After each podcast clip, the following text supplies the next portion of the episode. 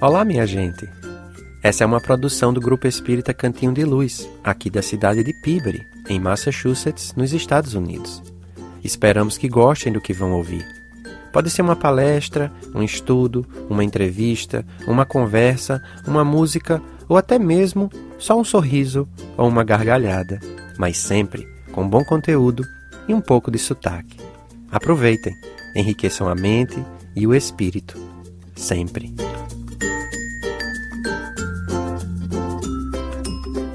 Olá, minha gente, sejam bem-vindos. Estamos aqui mais uma vez no nosso Cantinho Cast. Hoje, um episódio especial.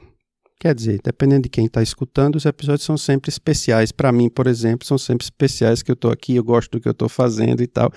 Mas é especial porque eu estou aqui com um convidado que faz seis anos que não vem no nosso cantinho. Ele veio uma vez, há muitos anos atrás, para uma das nossas jornadas espíritas, a nossa Joresp, onde a gente tratou do tema Somos Todos Médios, veio fazer uma palestra sobre mediunidade. E de lá para cá, muita coisa mudou, muita coisa é, caminhou por caminhos diferentes. E agora a gente teve a oportunidade de convidá-lo novamente para estar aqui. Ele vai fazer uma palestra no cantinho sobre o tema milagres e aceitou conversar com a gente rapidinho sobre o mesmo tema. E é o nosso amigo Fernando Flores. Fernando, seja bem-vindo. Muito obrigado. Eu que agradeço a oportunidade de estar aqui, a oportunidade de estudar que vocês me deram, né, e de apresentar esse estudo para vocês. Vai ser muito bonito, vai ser muito gostoso. Ah, legal, legal. O, é, a, a no, as nossas palestras elas estão sendo transmitidas ao vivo pela, pela internet. Não tem muita gente que escuta e que vê ainda ao vivo, mas as palestras ficam gravadas lá.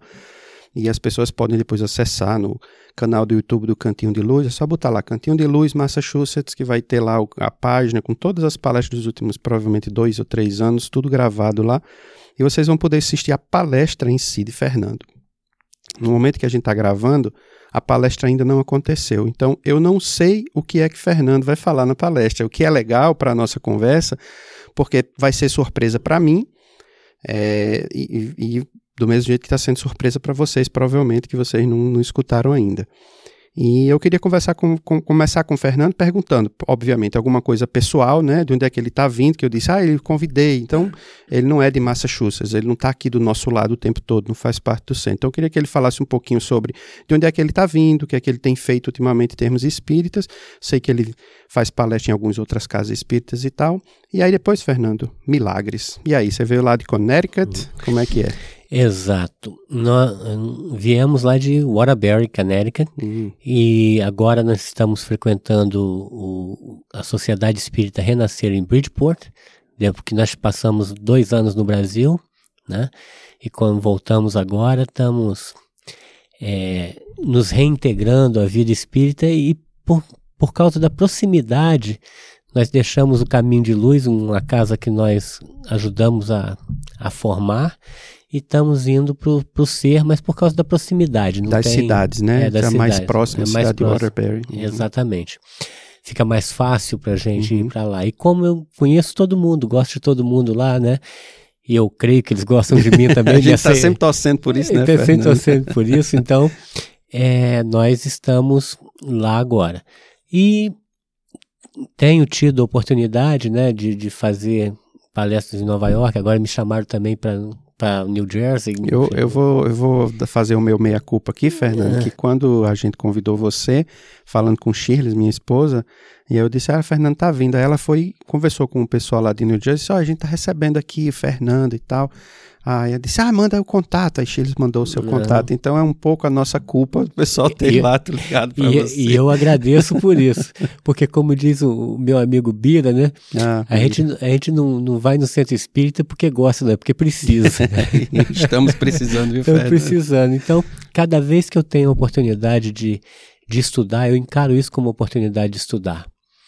Oportunidade de aprender, né? De e eu, cada vez que eu tenho essa oportunidade, eu fico muito grato às casas que abrem as portas para mim, que me dão essa oportunidade. É, que beleza. Então seja bem-vindo e agradeço também a, a, a, disponibilidade, que é uma viagem, não é dizer, a maior viagem da vida, mas são duas horas e meia, três horas de carro aí viajando e tal, e tal. Então agradecemos aqui do cantinho por você estar aqui.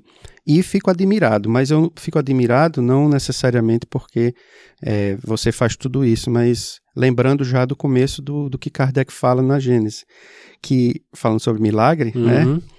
Que ele diz que a palavra mirag, é, milagre vem de mirare, que é um pouco essa, essa sensação do admirável, né? Daquela Uhum. coisa que, que você não sabe o que está acontecendo. E aí, o tema que você vai falar hoje é milagre. A pergunta é: milagres existem? Como é que a gente. Eu pensando, você, nós conversando aqui mais cedo, você falou sobre a frase de Einstein, né? Uhum, E tem uma outra frase de Einstein que ele faz, que ele fala o seguinte: um professor meu, muito, muito, muitos anos atrás, ele falava e depois eu descobri que era de Einstein essa frase. Que o que move o mundo não são as respostas, mas as perguntas. As perguntas, é verdade. Nossa. Então surgiu a ideia de bot- botar esse tema como uma pergunta: milagres existem? Uhum, né?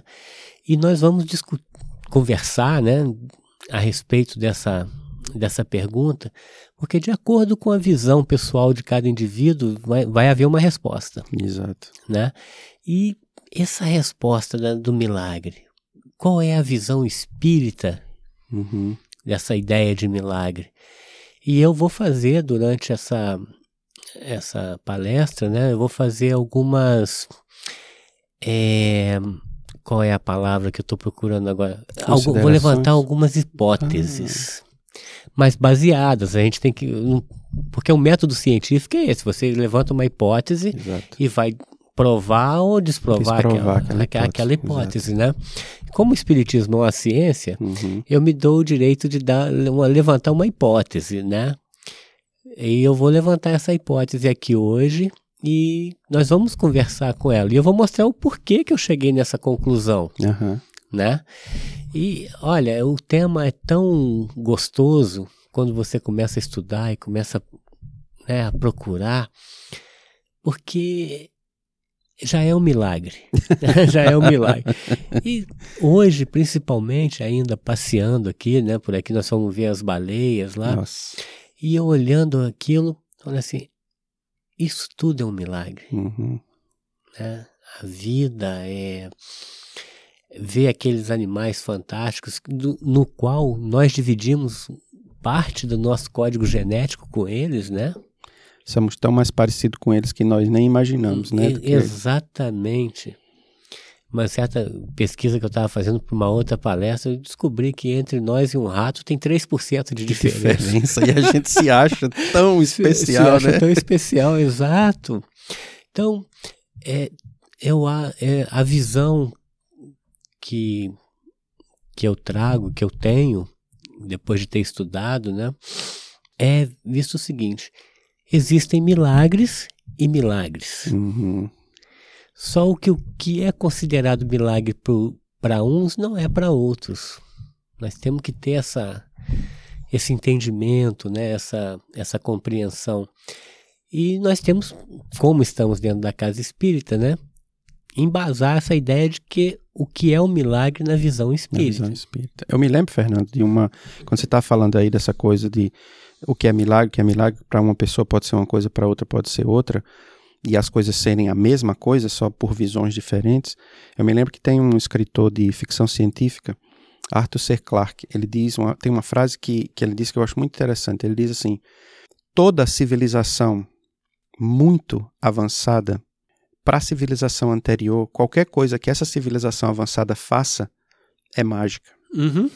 Então, você imaginar um controle remoto, por exemplo, hoje, sem fio, para uma pessoa que vive, viveu 100 anos atrás, você apertar um botão e uma porta levantar, sem você ver nenhum tipo de fio e nem você saber, ver, nem saber como é que aquele objeto que está na sua mão controla aquele outro objeto que está à distância, é mágica. E aí a pergunta é, o que é que é milagre nesse sentido? Né? Como é que a gente pode talvez encaixar essa visão?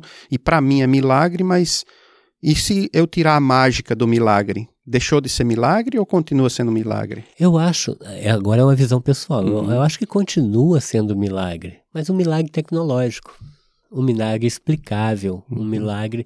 O que, o que nos segura muitas vezes nessa, essa ideia de milagre, ou em ideias religiosas, por assim dizer, é que visões de outras religiões mais ortodoxas nos levam a acreditar o seguinte: olha, não pode pesquisar, não pode explicar, porque se explicar acaba O mistério, o né? mistério. Uhum. É aquela história do eis o mistério da fé. É, exato. Né?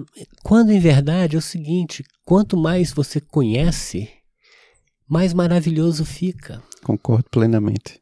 Mais maravilhoso fica. Você, como é que aquele indivíduo conseguiu criar um controle remoto para mexer naquela televisão? Usa uma onda, de que tipo de onda que é essa? Uhum. Tem, você falou em abrir a porta, abre a porta automaticamente, um sensor de proximidade, Uhum. né? Para muitos vai ser milagre, Uhum. né? E, por, por exemplo, no, no campo da medicina, Nossa. eu vi, olha, meu filho está com 39 anos agora. Quando ele, pouco depois que ele nasceu, nós descobrimos que ele tinha alergia à novalgina. Uau. Ele deu uma febre, nós levamos ele para o hospital e aplicaram nele novalgina. Novalgina. Quando nós saímos do hospital, andamos uns 500 metros com o carro, ele empipocou todo. Uau. Aí nós voltamos para o hospital imediatamente. Chegaram lá, eles aplicaram a injeção de adrenalina nele. Do jeito que pipocou, limpou. Desapareceu. Desapareceu. Uau, cara. Para mim era um É um milagre, milagre. né? Eu não, tinha o conhecimento disso. Uhum. Foi um milagre da medicina. Você vê, por exemplo, vê a, a um- uma pessoa pode ter catalepsia, Uhum. né? E daqui a pouco despertar, tá com tudo de mor que morreu. Morreu. Né? Tem até uma historinha que eu vou contar a respeito dessa catalepsia, mas depois eu falo. Ó, você vai deixar em suspense, tem que contar antes do final, viu? Porque nem todo mundo vai assistir a palestra, então, mas. É, que, mas... que diz, então eu vou contar aqui. Conta aí, conta diz aí. que tem uma. é, que, que sabe que genro e sogra são inimigos naturais, né? tem essa coisa. Embora eu me dê muito bem com a minha sogra, mas tenho essa inimizade natural. Somos dois animais estranhos. E diz que a sogra desse indivíduo, lá na roça, lá no meio do mato, né? Ela veio a falecer, mas em verdade ela não faleceu. Ela teve um ataque de catalepsia. E ele já todo feliz preparou o enterro, aquela coisa, botou né, a senhora no caixão, aquela coisa, e, e foi andando e foi para o cemitério. O cemitério normalmente fica no alto do morro, né, aquela Aham. coisa. E ao, a, com o pessoal ajudando, a família ajudando, é, tropeçaram num toco no meio do caminho. Quando caiu, acho que ao sacudir a senhora, né, ela despertou. Aí ele ficou triste, aquela coisa, né? Ficou triste porque pô, ia enterrar o inimigo dele, né? Né? Ia parar de perturbar, mas vai fazer o quê? Sobreviveu, sobreviveu. Passados alguns anos, a senhora realmente veio a falecer. Aí ele já naquela coisa, meio desconfiado, já nem ria mais, tá meio desconfiado, aquela coisa. Aí quando foi na hora do enterro, marcou en- enterro para hora de sol a pino, né? Meio-dia, aquela coisa. E mesmo assim ele pegou uma lanterna e foi na frente. Cuidado com o toco, olha o toco, cuidado com o toco. Então eu acho que desmistificar a Uhum. história do milagre é deixar de dar poder a quem não tem. Hum, É você falando assim, o problema não era o toco, o problema era outra, a situação era outra, Aham. né? Então se nós passarmos a compreender, não deixa de ser maravilhoso, Uhum. né? E também tem uma coisa, né? A, a, a palavra, toda palavra, toda língua, ela tem uma vida própria. Exato. ela vai mudando o significado né, das coisas. Eu tive fazendo a, a, a pesquisa a respeito da palavra milagre, Milagre. né? Eles têm várias Possibilidade de origem, é Possibilidade de origem, é? né? Uhum. e uma delas é o seguinte, olha, vem da palavra miraculum, que é do verbo mirare, né? Tem toda e, e, e é, vem esse de fato maravilhoso. Bom, e com o passar do tempo, principalmente com base na doutrina católica que definiu o que, que é milagres, né? As definições se alteraram. Então, milagre segundo a doutrina católica, tem outra conotação. É um ato de Deus contrário às leis da, da natureza. natureza. Uhum. Então, como que nós vamos né, ver que alguma coisa aconteceu de contrário às leis da natureza? Aí você fala assim, bom, mas Deus pode fazer, não, ele pode fazer o que ele quiser. Agora, como pergunta Kardec, ele o faria? É. Por quê? Por que, que ele daria para um e não daria para outro? E o que, que a gente acha que é contrário às leis da natureza? Nós conhecemos todas as leis da natureza? Essa é uma pergunta que a gente vai fazer, né? E é, e é uma pergunta justa. É uma pergunta que, como a gente acabou de falar, do controle remoto. Antigamente não se sabia o que era onda sonora, o que era onda infravermelha, o que era. Não sabia-se nada disso. De repente alguém descobre isso por algum motivo. Quer dizer que o que aconteceu antes de eu saber que aquilo existia era milagre agora porque eu sei deixou de ser? Ou será que eu ele, é, naquela época, então, era contrário à lei da natureza, é, se acontecesse, é. e hoje, porque eu sei, deixou de ser contrário. Não, é porque naquela época eu simplesmente não conhecia aquela lei, eu não conhecia aquela possibilidade. E agora, uhum. quando eu estou conhecendo, continua sendo um fato maravilhoso. Um fato maravilhoso. Então, eu, a, a ideia é, é nessa bem na definição da palavra. Voltar às raízes da definição. Que quanto mais nós descobrimos, nós descobrimos que, olha, deixou de ser um milagre na, na visão ortodoxa, uhum. mas continuou sendo um milagre na visão original da palavra, de maravilhoso, que continua sendo maravilhoso. Igual você falando na área tecnológica, né? O cara que descobriu o forno de a, a micro-ondas, micro ele estava com chocolate no bolso. Essa né? história é sensacional. E derreteu o chocolate no bolso dele. Por que que derreteu, Por que né? que derreteu? Aí a pergunta, né? Ai, a pergunta e, e, as, e cada resposta trazia, trazia mais duas ou três perguntas.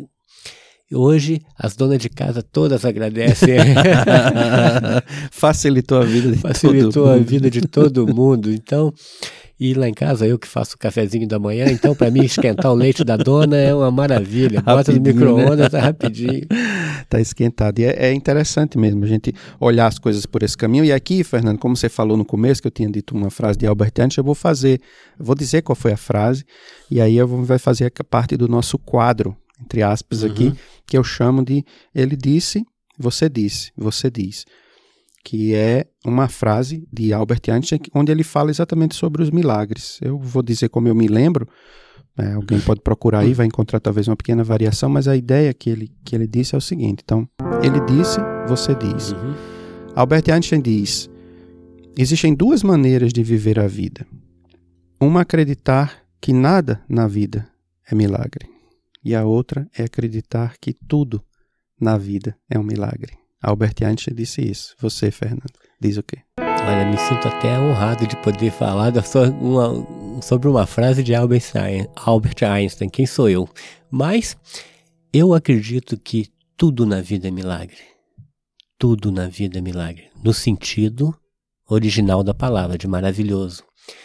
Quando nós vemos aqui, nós estamos num grãozinho de areia no meio desse universo tudo funciona perfeitamente. Estamos a perfeita distância do Sol. Estamos, temos uma lua que nos, que nos dá equilíbrio, que nos controla. Temos todo um sistema que funciona para nos dar condição de vida como nós a conhecemos. Isso é, isso é milagroso, isso é maravilhoso, é lindo. O sol vindo todos os dias, a lua no seu nos seus quartos, né? O eclipse agora que o acabou de acontecer há poucos dias. Né? O eclipse, coisas lindas, maravilhosas. Eu penso, cada dia que eu abro meus olhos e eu consigo ver alguma coisa, o reflexo da luz, eu começo a ver a ciência de, atrás disso, né? que, eu, que eu vejo, que eu percebo é reflexo de luz. A cor que eu vejo, ela pode não ter aquela cor, mas reflete aquela cor. Exato. Né? E isso me, emociona. Tudo para mim é maravilhoso, então tudo é milagroso. Então eu vejo, eu procuro ver a vida como tudo é milagre. Não importa o que, tudo é um milagre.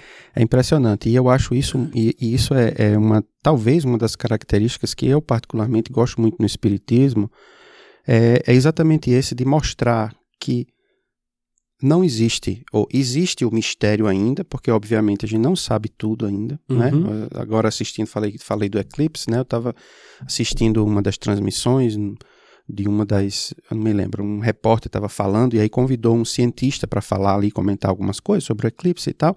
E o cientista disse uma coisa muito interessante. Ele disse assim: o que a gente está vendo aí, ou que a gente vai ver num, determin, determin, num determinado momento, é a corona do Sol, que é aquela, aquele halo luminoso que fica ao redor. E aquele halo luminoso que a gente vê e chama de corona, aquilo ali está numa temperatura, e ele disse lá, não sei quantas mil vezes mais alta do que a temperatura da superfície do Sol.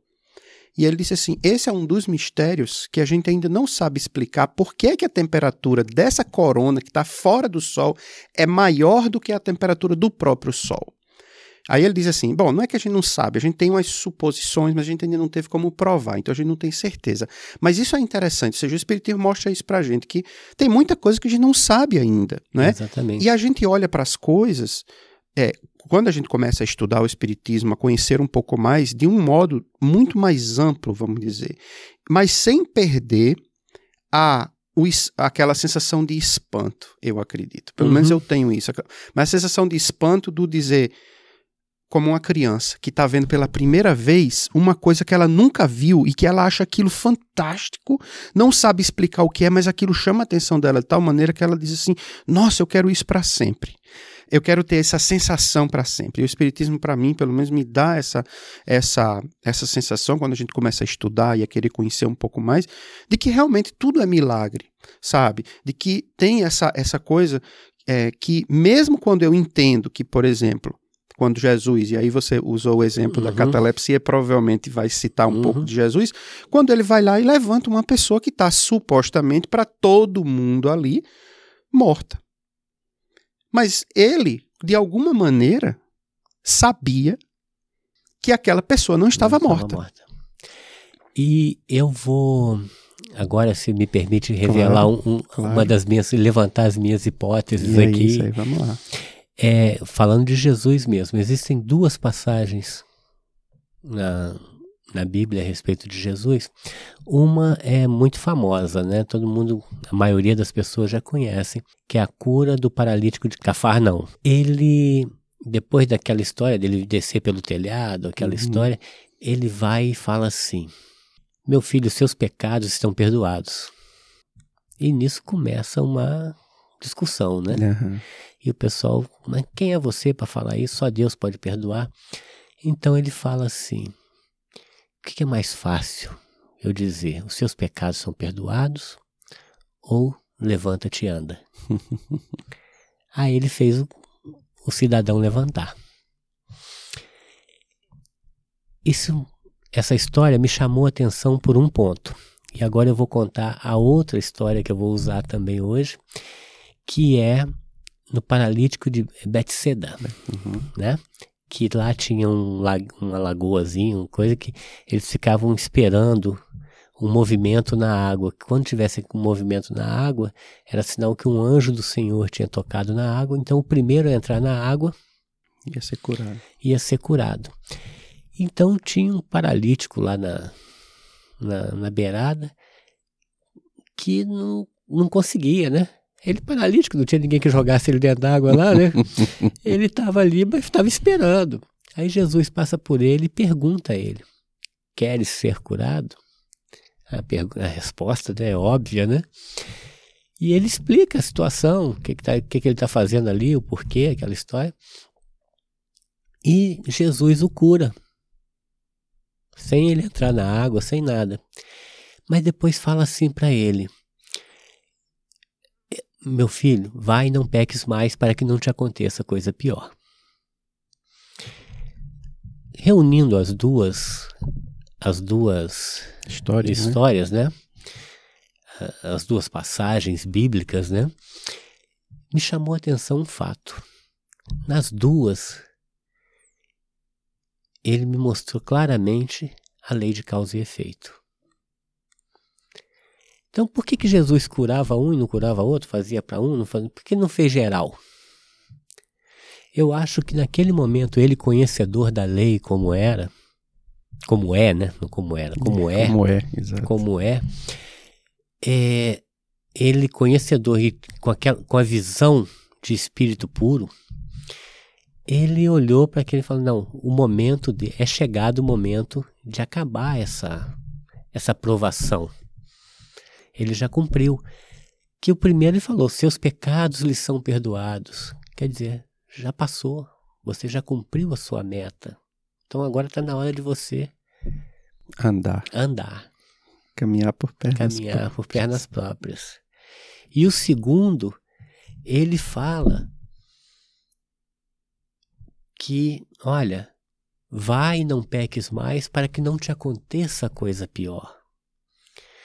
Dá o mesmo efeito. Olha, uhum. você já cumpriu aqui, agora vai daqui para frente, mas não erra mais não. Você uhum. já viu onde que vai parar, né?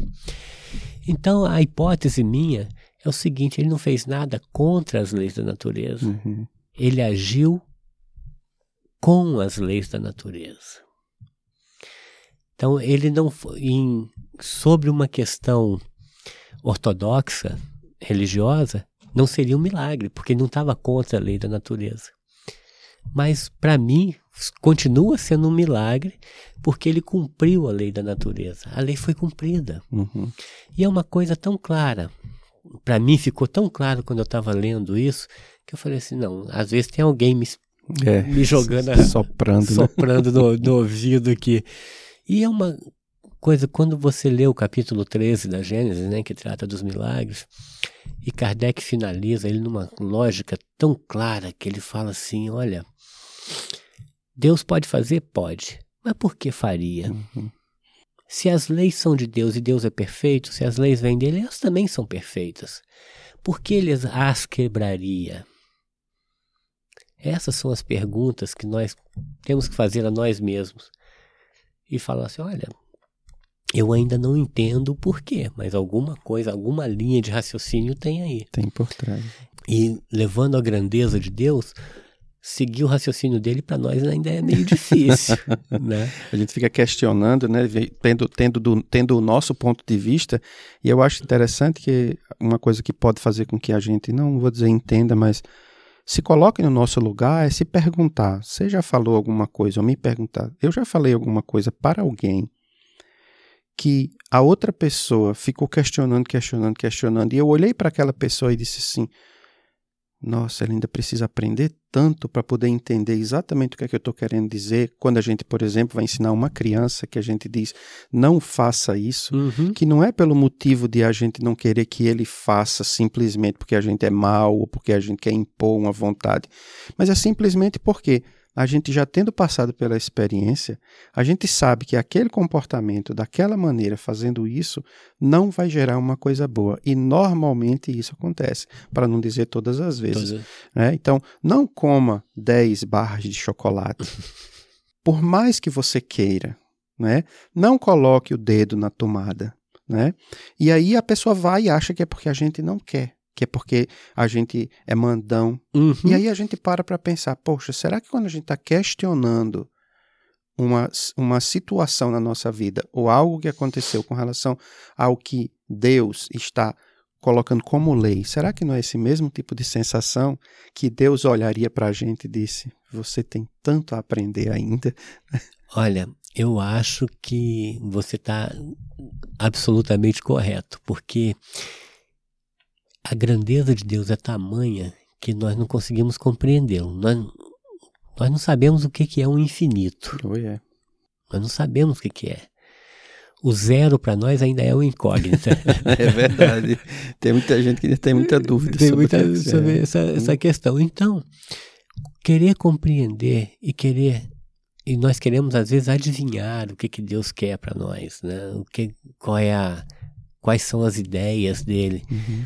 Né? Igual tem aquela outra história de Einstein, foi Einstein que alguém falou com ele que Deus não joga dados, uhum. né? E ele falou que para de tentar fazer dizer, dizer o que, o que, Deus, que Deus tem que fazer, fazer com os é, dados é, Einstein e Niels Bohr. Né? Niels Bohr, né? É. então, nós temos que, vamos botar assim, com perdão da má palavra, nos recolher a nossa insignificância e fala, saber o seguinte, olha, eu ainda tenho muito a procurar, muito a aprender, muito a pesquisar, e, mas tudo me é lícito. Eu preciso saber, eu preciso ter essa resposta. É a lei de progresso. Nós precisamos disso, faz bem para a gente, nós buscamos esse, esse crescimento. E essa busca desse entendimento é muito importante para o ser humano. Algum tempo nós passamos um tanto quanto adormecidos, né? Mas quando começa a nós começamos a desbravar, né? E a doutrina espírita me deu essa vontade, me reacendeu essa vontade, né? Anos atrás. E porque eu era meio, fiquei meio parado, né? Como a maioria de nós, eu fui criado católico, né? Mas eu já era muito inquisidor desde a época da minha primeira comunhão, que eu, um, quando eu estava fazendo a primeira comunhão, tinha um padre lá na, na cidade que ele dava as aulas de catecismo para gente. E ele falava, né? Já, quando falou, foi falar de Adão e Eva. E eu perguntei para ele, eu devia ter uns 10, 11 anos, eu perguntei para ele, padre, Adão e Eva tiveram dois filhos, Caim e Abel. Caim matou Abel e fugiu para as terras de Nod, onde se casou. Com quem? Até hoje eu estou esperando a resposta dele. É difícil. É difícil. Essa resposta é complicada. É complicada. Mas eu achei interessante eu lembrar, eu sempre lembro disso, porque é um menino, né? Uhum. Eu já tinha aquela visão de que ó, tem alguma coisa que não está batendo, uhum. né? E a, a verdade é que às vezes a gente, em outras religiões mais ortodoxas, em outras né, ideologias, você não pode questionar. E isso como assim, me machucava, uhum. porque eu sempre gostei de perguntar. E na doutrina espírita eu tenho essa liberdade. Eu posso não concordar, aí eu depois eu vejo que Kardec estava certo. Mas... É. e a gente precisa, né, Fernando, entender que isso também pode é, se voltar para próprio dentro da própria doutrina espírita. Então a gente precisa ficar com muito, muito atento a esse próprio raciocínio que você está fazendo. Né? Uhum. Porque às vezes tem gente que acaba se tornando meio fanático, vamos dizer fanático, mas se torna tão fechado dentro ortodoxo, da própria ortodoxo, né? dentro do próprio espiritismo e não permite mais que se pergunte ou coisas desse tipo. Então não estou falando de ninguém, eu estou falando de mim mesmo, uhum. porque às vezes me, me olhando anos atrás com relação a amigos e colegas meus que não eram espíritas e que eu apresentava determinadas opiniões e eles não concordavam, era como se eu quisesse impor. impor e, é, e é isso que a gente precisa parar para pensar que se o espiritismo me permite abrir e questionar, isso significa que eu tenho que permitir que outras pessoas me questionem e questionem o que eu estou falando. Exatamente. Porque senão eu estou fazendo exatamente a mesma coisa que a gente já fez em outras vidas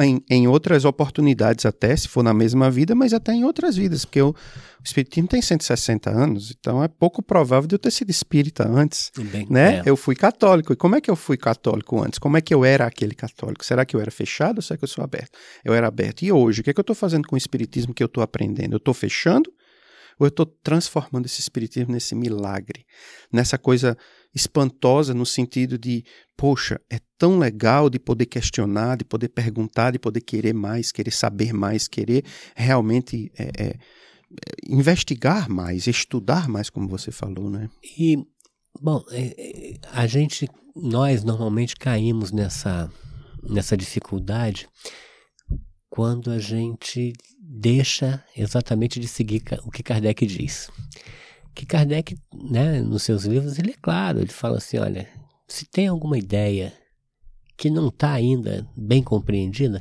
encosta ela, deixa ela de lado ali e vamos seguir em frente. Uma hora, às vezes a ideia está muito a, além do seu tempo, né? Tá, então, então deixa ela de lado, não vamos seguir. Se, se ela está gerando alguma dificuldade, deixa ela de lado. Acalma, com o tempo ela vai vir, no tempo certo ela vai vir. Isso aconteceu né, com Chico, aconteceu né, quando, quando foi escrito Nosso Lar. Nosso Lar. Nosso Lar. É. Né, hoje é um, é um best-seller, né, uma coisa que é fantástica, um livro que é aceito por todo mundo, mas teve a época que muita gente questionou. Uhum. Então, mas tudo a seu tempo. Nós, eu acho que como espíritas e aquele que está ainda encabeçando uma casa espírita ou está de uma maneira dirigindo o movimento, né?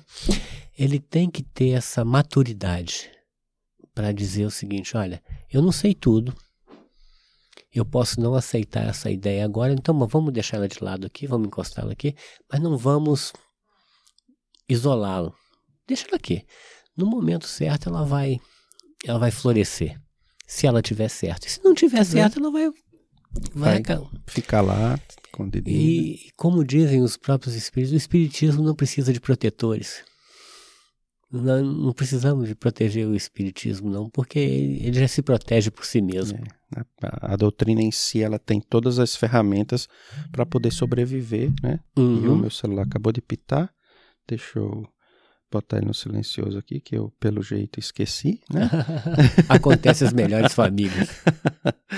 Para a gente poder, já agora, minha gente, ir para o nosso encerramento, que é, já já, daqui a alguns minutos, nós começaremos a, a, Fernando vai fazer a palestra dele sobre, sobre os milagres, vai falar um pouquinho sobre isso que a gente está conversando aqui agora, mas obviamente com um pouco mais de tempo, ele vai falar um pouco mais, contar talvez outras histórias, e aí eu convido vocês para irem no, como eu disse no começo do programa, para irem no, no, no, no YouTube do Cantinho, Cantinho de Luz, Massachusetts, vocês vão encontrar o canal do Cantinho de Luz e lá vai ter a, a, palestra sobre, de Fernando sobre milagres existem. E aí vocês podem assistir e ver lá o que é que ele vai falar. Mas para a gente encerrar, Fernando, eu queria perguntar a você uma coisa, ou, ou pedir a você uma coisa.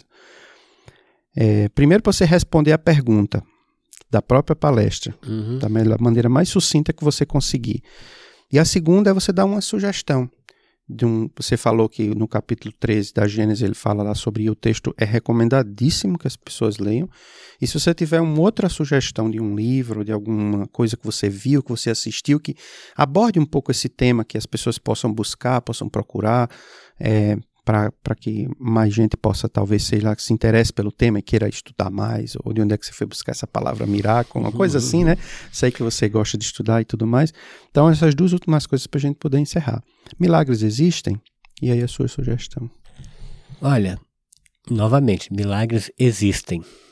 Não na concepção formal da palavra como ortodoxa da palavra, mas como a origem, a, a, a versão original da palavra miraculum, que é fato maravilhoso. Para mim, milagres existem. Eu vivo como se tudo fosse um milagre. E a, a segunda parte né, da, da, pergunta, eu acho que a, o capítulo 13 da, da Gênese é fundamental. E depois de lê-lo, eu aconselharia vocês em buscarem no Evangelho no Evangelho, a, a, as, pode ir direto na Bíblia, né? Nos quatro Evangelhos lá, da, que vocês vão ver muita coisa acontecendo e talvez vocês possam ter aquele insight que eu tive também, né? De, vão, vão ler com outros olhos. E seguindo, né? A, a ideia é procurar quem nunca viu, quem já, todo mundo já ouviu no Sermão da Montanha, né? E quando a gente fala em Sermão da Montanha, o que, que a gente lembra? Das bem-aventuranças, talvez. É, bem-aventuranças é o mais é o mais normal. Uma vez eu fiz a palestra também a respeito disso, né? E fala assim, as bem-aventuranças que são nove. E todo mundo só lembra disso.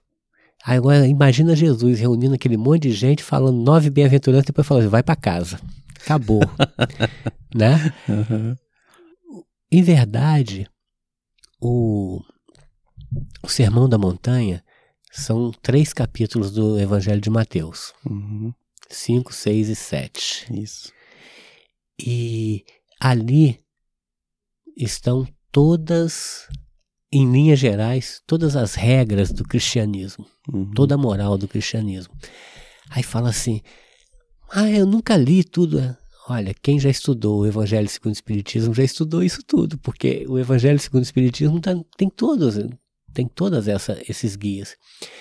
Então eu acho o seguinte, capítulo 13 da Gênese e os capítulos 1 a 26 do Evangelho segundo o Espiritismo. Vocês podem ir com vontade que tem. tem para encerrar e fechar com, com chave de ouro, faz as preces do último capítulo, né? Que aí a é. gente pede a ajuda dos espíritos para poder entender e sentir a e mensagem. Sentir a né? mensagem. É Porque do aí. 1 a 26 estão as regras. Né? Do 27 e 28 você vai fazendo as preces. As preces, exato. E aí. Ai, ai, ai. É isso aí, minha gente. Vocês viram. A conversa foi, foi descontraída, mas tem muita coisa para a gente pensar. Acho que o Fernando começou começou perfeito dizendo que com, com Einstein e, e acabou que quando, quando eu falei para ele a, a, frase que eu ia citar para ele de Einstein, ele disse, nossa, eu já ia citar uma outra frase de Albert Einstein na palestra, que é disso, nós aprendemos muito com as perguntas. Então, é, milagres existem, né? Quais são as perguntas que me movem para aprender mais? E foi uma conversa legal e, e eu acho que muito informativa, mas talvez ainda mais questionadora, que faz com que a gente pense sobre o assunto e se perguntar, né, Fernando? Será que eu tenho vivido a minha vida como se fosse um nada ou será que eu realmente considero a minha vida como um grande milagre? Né? Exatamente. Né? Essa é uma questão pessoal, né? É uma questão pessoal e é muito bom que a gente faça essa pergunta, porque de que, que adianta a gente ter mil livros na nossa biblioteca e nenhum daqueles livros me faz pensar sobre mim mesmo, só para ficar ali mostrando que eu li ou mostrando que eu nem li, mas que eu tenho, que né? Tenho. Mas se, se o, o nossa, a nossa conversa despertou algo em vocês, comente, faça perguntas, diga o que é que achou, o que é que gostou. De repente a gente chama Fernando para dar para conversar sobre outros temas aqui. Espero que ele dessa vez não passe mais seis anos para poder voltar ao cantinho. Vamos chamá-lo mais vezes. De repente a gente bate outros papos aqui. Fernando, obrigado por, por ter estado aqui, por ter conversado com a gente. Eu é que agradeço a oportunidade de estar aqui e, como eu disse, de aprender. Né? A oportunidade de estudar e aprender. Porque há muitos anos atrás eu tive uma lição. Ana Maria Magalhães, eu era uma palestrante espírita também, e eu estava começando a falar, né, fazer estudos, apresentar estudos, e ela falava assim, eu perguntei para ela, dona Ana, é, como é montar uma palestra? O que, que eu faço? Aí ela falou para mim uma coisa que até hoje eu guardo. Falou, Fernando, ela falou assim, meu filho, é, fale para você, fale aquilo que você precisa ouvir, porque a sua boca está mais próxima do seu ouvido. tem que servir para você e, e, como você tem muita gente, vai servir para alguém. Uhum. Mas se servir para você já está bom. Então, quando eu tenho essa oportunidade de estudar e de aprender, né? Porque eu sou como todo brasileiro movido a empurrões. Então, quando eu chamo aqui, eu venho, eu sou chamado, eu, é um empurrão que eu levo, né, para frente. E então eu agradeço muito mais esse empurrão.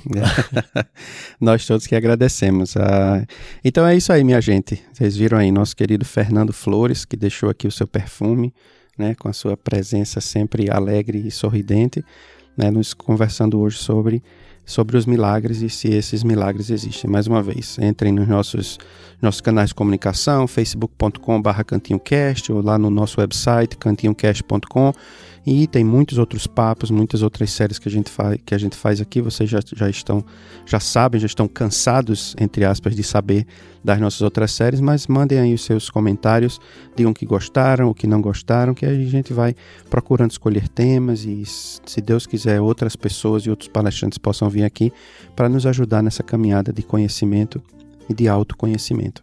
Esperamos nos ver e nos ouvir em breve. Até logo. Isso me emociona. Tudo para mim é maravilhoso, então tudo é milagroso. Então eu vejo, eu procuro ver a vida como tudo é milagre. Não importa o que, tudo é um milagre. Tudo para mim é maravilhoso, então tudo é milagroso. Então eu vejo, eu procuro ver a vida como tudo é milagre.